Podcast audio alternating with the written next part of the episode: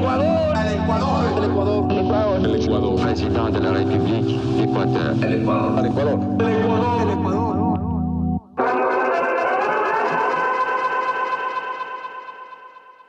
Buenos días. Buenas tardes. O buenas noches, depende mucho del uso horario en el que nos estés escuchando. Bienvenidos a un episodio más de La Historia con Wi-Fi. Mi nombre es Johnny Manrique Mi nombre es Leonardo Waldo. Y hoy venimos a contarte una de las noticias más estremecedoras que podrás escuchar en este 2022. Leonardo, ¿de qué vamos a hablar el día de hoy? Pues el día de hoy vamos a hablar de la ocasión en la que una radio hizo que toda una ciudad se sumerja en el completo caos. Vamos a hablar de gente corriendo por todos lados en pánico. Vamos a hablar del día en que la adaptación de una novela por parte de una radio produjo casi que un estado de anarquía. Sí, ya lo sabes. Vamos a hablar del, del día en que la guerra de los mundos destruyó a Quito. Destruyó a Quito. Yo pensaba que íbamos a hablar de alguna protesta social y que se armó el coge-coge, lleve-lleve, puñete por aquí, bienes patrimoniales por acá. Guerra de los mundos, destrucción de Quito. ¿Cuándo fue eso? Pues sí, esto no tiene nada que ver con política por primera vez, hablando de Quito como una ciudad donde se encuentra todo el poder eh, político del país, eh, valga la redundancia. Primero debemos conocer que La Guerra de los Mundos es una novela de ciencia ficción publicada en 1898 por H.G. Wells. Orson Welles había hecho una adaptación para la radio de esta novela en el año 1938 en Estados Unidos, que, tal y como sucedió en la capital quiteña 11 años después, causó conmoción en Nueva York y Nueva Jersey. La radio. Qué impresionante, seguro para la época era el medio de comunicación más poderoso, antes de la televisión. Por ahí podremos explicar por qué ciertos abuelos tienen 11, 9 y 12 hijos. Pues sí, para la época la televisión recién se estaba creando, no era un producto que estuviera en todos los hogares, más bien las únicas formas de poder comunicarte, poder enterarse qué estaba pasando en el mundo era a través de la radio, a través del periódico, a través del telégrafo, etc. Y quizás ustedes no lo entienden, pero en la primera mitad del siglo XX en Ecuador la ciencia ficción no era conocida por la ciudadanía en general, por lo que la historia que vendrá a continuación sin dudas fue para muchos real y eso produjo todo este caos. Ya cayendo en la historia, el 12 de febrero de 1949, Radio Quito pasaba su programación habitual, que rotaba entre música, noticias y radionovelas. Llegaba a las 9 de la noche y la estación radial, ubicada en el mismo edificio que Diario El Comercio, en el centro de la capital ecuatoriana, pasaba música para disfrutar, bailar y pensar en el siguiente día. ¿Qué canciones sonaban en la época? Pues no creo que haya sido alguna de estas tendencias actuales de TikTok, como esta, Se le ve, se le ve. Que no tiene panty, se le ve. Bienvenidas al party. Mucho maleanteo, mucha más. Tanto que afrontaste y te quitaste. Te quitaste. O esta. Ahí lo tiene Marabona, lo marcan dos, pisa la pelota Marabona, arranca por la derecha el genio del fútbol mundial, y es el tercero a tocar para Borruchaga siempre Marabona, genio, genio, genio, ta, ta, ta, ta, ta, ta, ta, o esta de acá.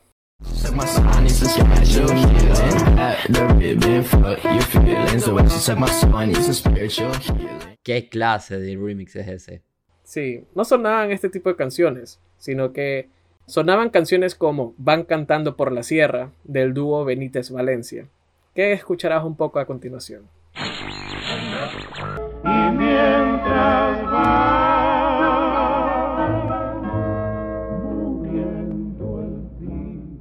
Fue entonces cuando la programación habitual se cortó para pasar un flash informativo. Supuestamente, un objeto volador no identificado y nunca antes visto en nuestra sociedad había descendido en la Tacunga. Según un informe de nuestros reporteros, una inmensa bola de humo y fuego ha descendido sobre la ciudad de La Tacunga. Los ciudadanos muy confundidos han visto con asombro cómo al disiparse la nube dejaban ver unos grandes discos plateados Radio con Quito, brillantes la luces. voz de la Su capital. actitud es hostil. Un potente rayo procedente de estas extrañas naves está destruyendo la ciudad. A ver, a ver, a ver. ¿Cómo es eso? ¿Cómo que están destruyendo la Tacunga? si están ahí, está re hiper cerca, como Playas Guayaquil, como Puembo Quito. La radionovela mostraba cómo un supuesto reportero que se encontraba en el lugar de los hechos iba narrando cada acontecimiento, y con efectos de sonidos incluidos, o sea, gritos, explosiones, toda una obra de arte. Esto es inaudito. La gente corre por las calles. No puede escapar. Radio escuchas. La ciudad de la Tacunga ha sido destruida por los extraterrestres. En forma de una nube se dirige a Quito. Repito, se dirige a la ciudad de Quito. Quienes estaban escuchando Radio Quito se apostaron al pie de la radio. Necesitaban saber el trayecto de los platillos voladores. Quienes no estaban sintonizando la emisora corrían a hacerlo. Era algo sin precedentes.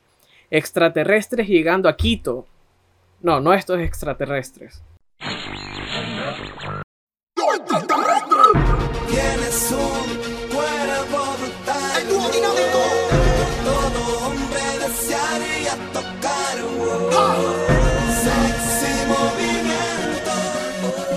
Los platillos voladores llegaban a Cotocollao. No solo eso. Cuerpo militar había llegado a la zona a defender la soberanía de la patria y lamentablemente habían sido liquidados al instante. Esto me suena mucho al momento en el que por un evento de Facebook convocaron a diferentes jóvenes y personas interesadas en conocer extraterrestres al área 51 prohibida en los Estados Unidos. No sé si la convocatoria causó el efecto deseado, pero definitivamente un grupo muy grande se aglomeró en ese punto solitario en el territorio americano.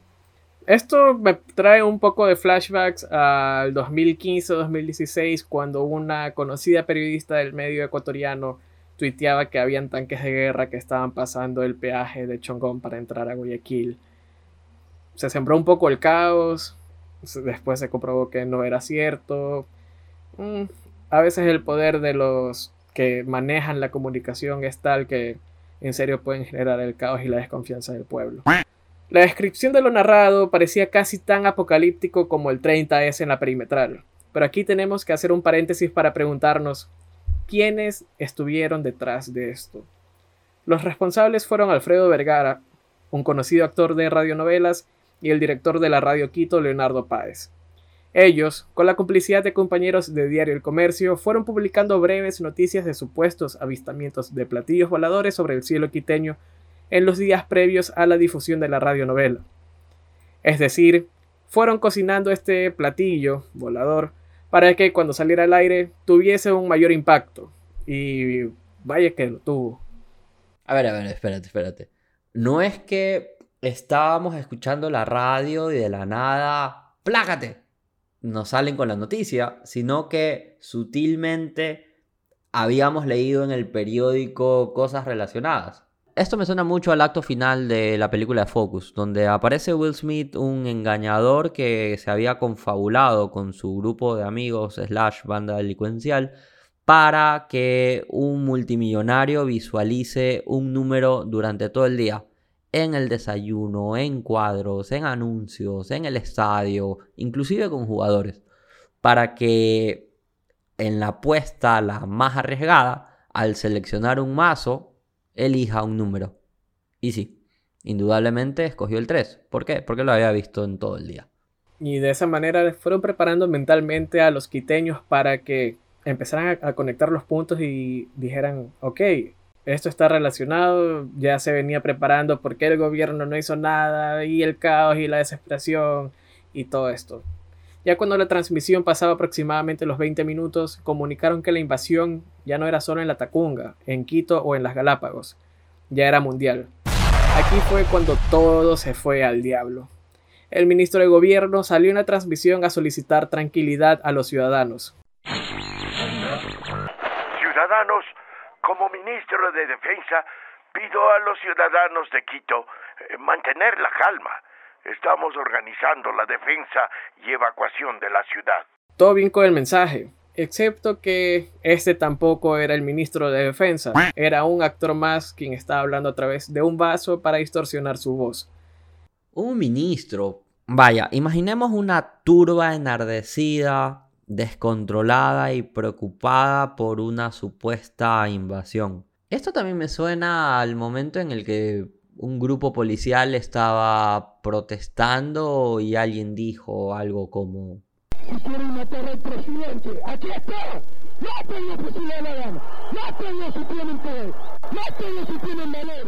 Salvo que en este caso estábamos hablando de una amenaza mayor, una amenaza fuera de este planeta.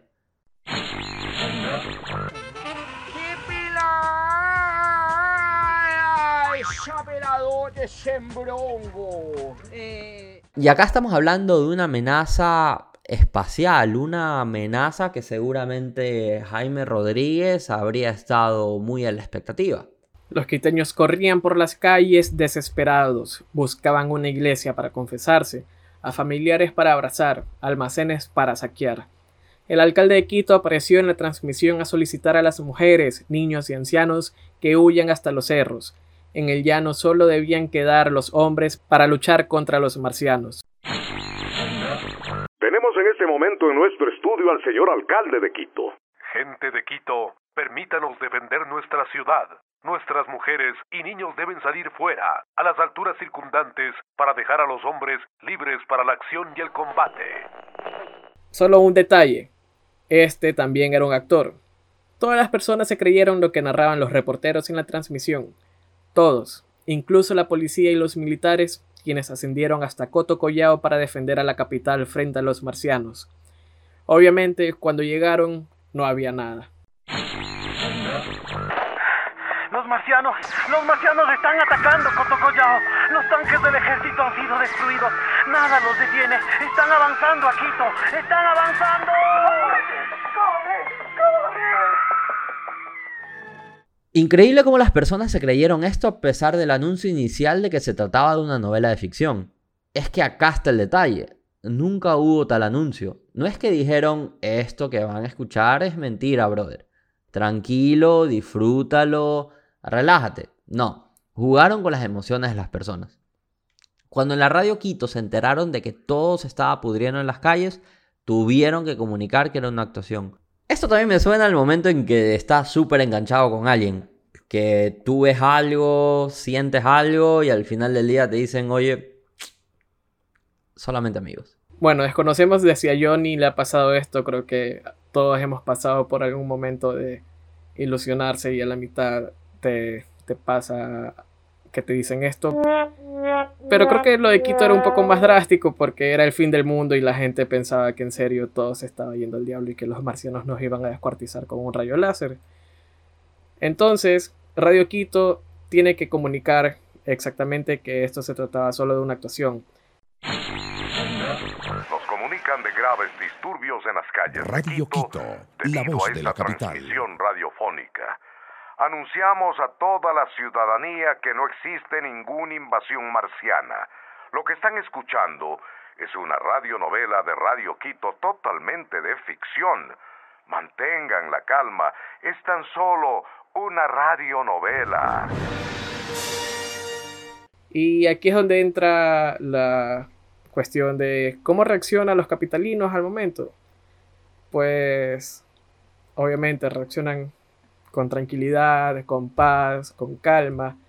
Y nada, mentira, deciden que van a quemar Radio Quito y el comercio para que esto no vuelva a pasar. Oye, oye, oye, oye. ¿Cómo? Sí, y literalmente lo quemaron todo. Todo el edificio de Radio Quito y Diario El Comercio compartían edificación en el centro de Quito. Fue incendiado. Piedras, ladrillos, fuego invadieron los cinco pisos de la edificación. Todos los trabajadores de los dos medios pudieron huir a través del techo, excepto cinco personas que murieron calcinadas en la cafetería. También se reportó el suicidio de varios ciudadanos, pero nunca hubo una cifra oficial. ¿Qué sucedió con Radio Quito y qué sucedió con las mentes maestras detrás de todo este desastre? Pues la radio clausuró por dos años ante el odio infundido de, la gente. Diario El Comercio tuvo que moverse y compartir reacción con eh, Diario del Día durante 10 meses hasta poder volver a operar en otro edificio.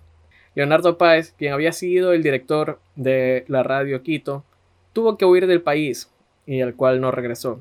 se tuvo que exiliar en Venezuela hasta su fallecimiento en el año 1991.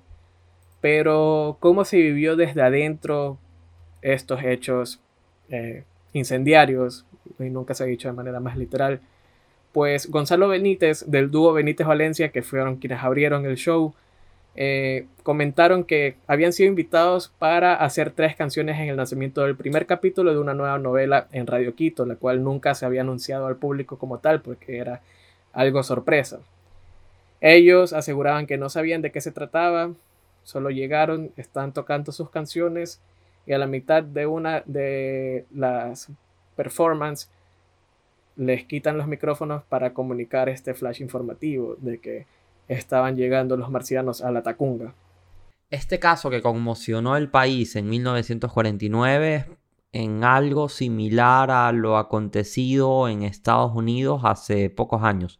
Durante la disputa presidencial entre Donald Trump y Hillary Clinton, y en medio del polémico caso de Cambridge Analytica, donde Facebook tuvo cierta manipulación o los usuarios fueron manipulados para recibir publicidad y contenido favorable para distorsionar sus votos en cuanto a la postura de Donald Trump, se generaron diversos artículos de opinión, entre ellos muchos que mencionaban que Hillary Clinton era la cabeza de una red de pedofilia. Y lo más llamativo es que señalaban a un local de pizza en Oklahoma City donde aparentemente en el sótano sostenían a muchos niños presos. Y bueno, son de esas cosas que ves en Facebook y dices, no creo que sea cierto. Pero alguien sí pensó que fue cierto y se dirigió a esa pizzería con una escopeta, abrió fuego y en su intento de liberar a jóvenes y chicos se dio cuenta que el sótano de la pizzería estaba lleno de materiales alimenticios y no de esclavos. Esta persona fue llevada a prisión por un atentado y es un ejemplo muy claro cómo los medios o lo que leemos en internet muchas veces nos llevan a tomar acciones que pueden tener consecuencias fatales. Esto también puede recaer en el tema de actualidad de la vacunación, que la gente cree que se le está poniendo un chip en el brazo solamente porque hay líderes de opinión, como en casos Miguel Bosé, uno de los principales ejemplos, eh, actores políticos nacionales, abogados, personas que son estudiadas de afuera, podemos hablar incluso de Jair Bolsonaro, podemos hablar de Donald Trump, personas que se han eh, presentado en contra de la vacunación y que al ser líderes de opinión y de mover a tanta gente, a tantos fanáticos, terminan apropiándose de estas ideas. Eh, la desconfianza en los medios de comunicación tradicionales, el tema de eh, los sitios web donde supuestamente se está diciendo la verdad, uno no saber en qué creer hace que uno llegue a, a tomar este tipo de posturas. Y es llamativo el tema de Bolsonaro, que incluso se pidió censura a través del Parlamento brasilero para que no tuitee más. Twitter, sí, esa área media gris de emociones favorables o desfavorables. Y el caso de Donald Trump es otro. Donald Trump en medio del proceso electoral sentía que se veía perjudicado que los votos no iban a ser suficientes para conseguir la reelección anhelada. Fraude eran los señalamientos de su parte. Y claro, cuando tu candidato principal señala que existe un proceso fraudulento, la reacción inmediata es acudir a los órganos de control. Y no son 10 o 15 personas a las que yo podría convocar a mi cumpleaños en buenos días sino que era Donald Trump, que bajo su influencia llegaron mm, centenares y miles de personas al Capitolio que incluso tomaron la vida de más de cinco personas. Estamos hablando de que esto que sucedió de la Guerra de los Mundos en 1949 estaba liderado por personas que tenían medios de comunicación a la mano, pero hoy en día cualquier persona puede exponer una opinión y vas a tener a un grupo de personas que te apoye por detrás. en el tema de si el coronavirus existe o si la vacuna en realidad está poniendo, está modificando el ADN, estas cosas que se han descartado por parte de los científicos. Hemos visto los peligros. Hace dos semanas murió un luchador tricampeón mundial de kickboxing en su casa por coronavirus porque él contagiado con eh, respirador artificial dijo que el coronavirus no existía y decidió irse a su casa y falleció en su domicilio pocos días después. En contra de la vacunación, en contra del coronavirus y a pesar de que su familia esté diciendo que no falleció por coronavirus sino de un paro cardíaco. Pero el paro cardíaco fue ocasionado por las distintas complicaciones que le trajo el virus, solamente que no lo quieren aceptar. Y este es el peligro más grave, que es en qué momento empezamos a no creer en los medios de comunicación, hasta dónde eh, la desconfianza y el temor por quienes nos están dando la información pueden llegar a que nuestras vidas corran peligro. Y esto nos llevará también a otra conclusión. ¿Cuál debería ser el rol del Estado en la responsabilidad de los medios en cuanto a la comunicación? Por un lado tenemos una regulación marcada que puede llegar a ciertos abusos. Abusos como el caso de Diario El Universo y el artículo de No a las Mentiras publicado el 6 de febrero del 2011 que analizaba las consecuencias del 30 de septiembre de 2010. Con el avance de la digitalización y la globalización nos damos cuenta que la información está por todos lados. No necesariamente tenemos una dependencia con un medio de comunicación ABC, radio ABC o incluso periódico. Hoy cada uno de nosotros tenemos en nuestros celulares la posibilidad de ser un referente de información. Tanto como las cadenas de WhatsApp que no te dejan hacer forward a más mensajes porque pueden evitar este tipo de acciones. Acciones como lo que aconteció en Pozorja, cuando dos personas que habían sido acusadas de robar un celular fueron linchadas por el populacho porque la versión que la mayoría manejó es que eran violadores y pedófilos. Estas personas fueron incineradas y gran parte del conjunto policial en Pozorja también se vio afectado. Ahora, acá la responsabilidad de cada uno de nosotros, la credibilidad que tenemos en nuestros activos digitales, en nuestras plataformas sociales. Por eso cada vez que coloquemos el botón enviar o reenviar, deberíamos estar seguros que no es el mercioco, no es un meme y no es cierta información que nuestros tíos, abuelos, amigos, jefes podrían creer. Si tienes dudas, comentarios o sugerencias respecto a este capítulo o los anteriores, déjanoslo saber en nuestra cuenta de Instagram arroba la historia con wifi y en nuestra página web. Y aparte en TikTok ya nos estamos lanzando a hacer videos divertidos. Mi nombre es Johnny Manrique. Mi nombre es Leonardo Waldo. Y nos encontramos en otro Remember histórico, donde hablaremos más de historia y menos de ficción. Así, cuando termines de escuchar este episodio, no termines encima de una montaña huyendo de una invasión alienígena que probablemente vistes en TikTok. Ecuador, el Ecuador, el Ecuador, el Ecuador, El Ecuador, président de la République d'Équateur. el Ecuador, el Ecuador, el Ecuador.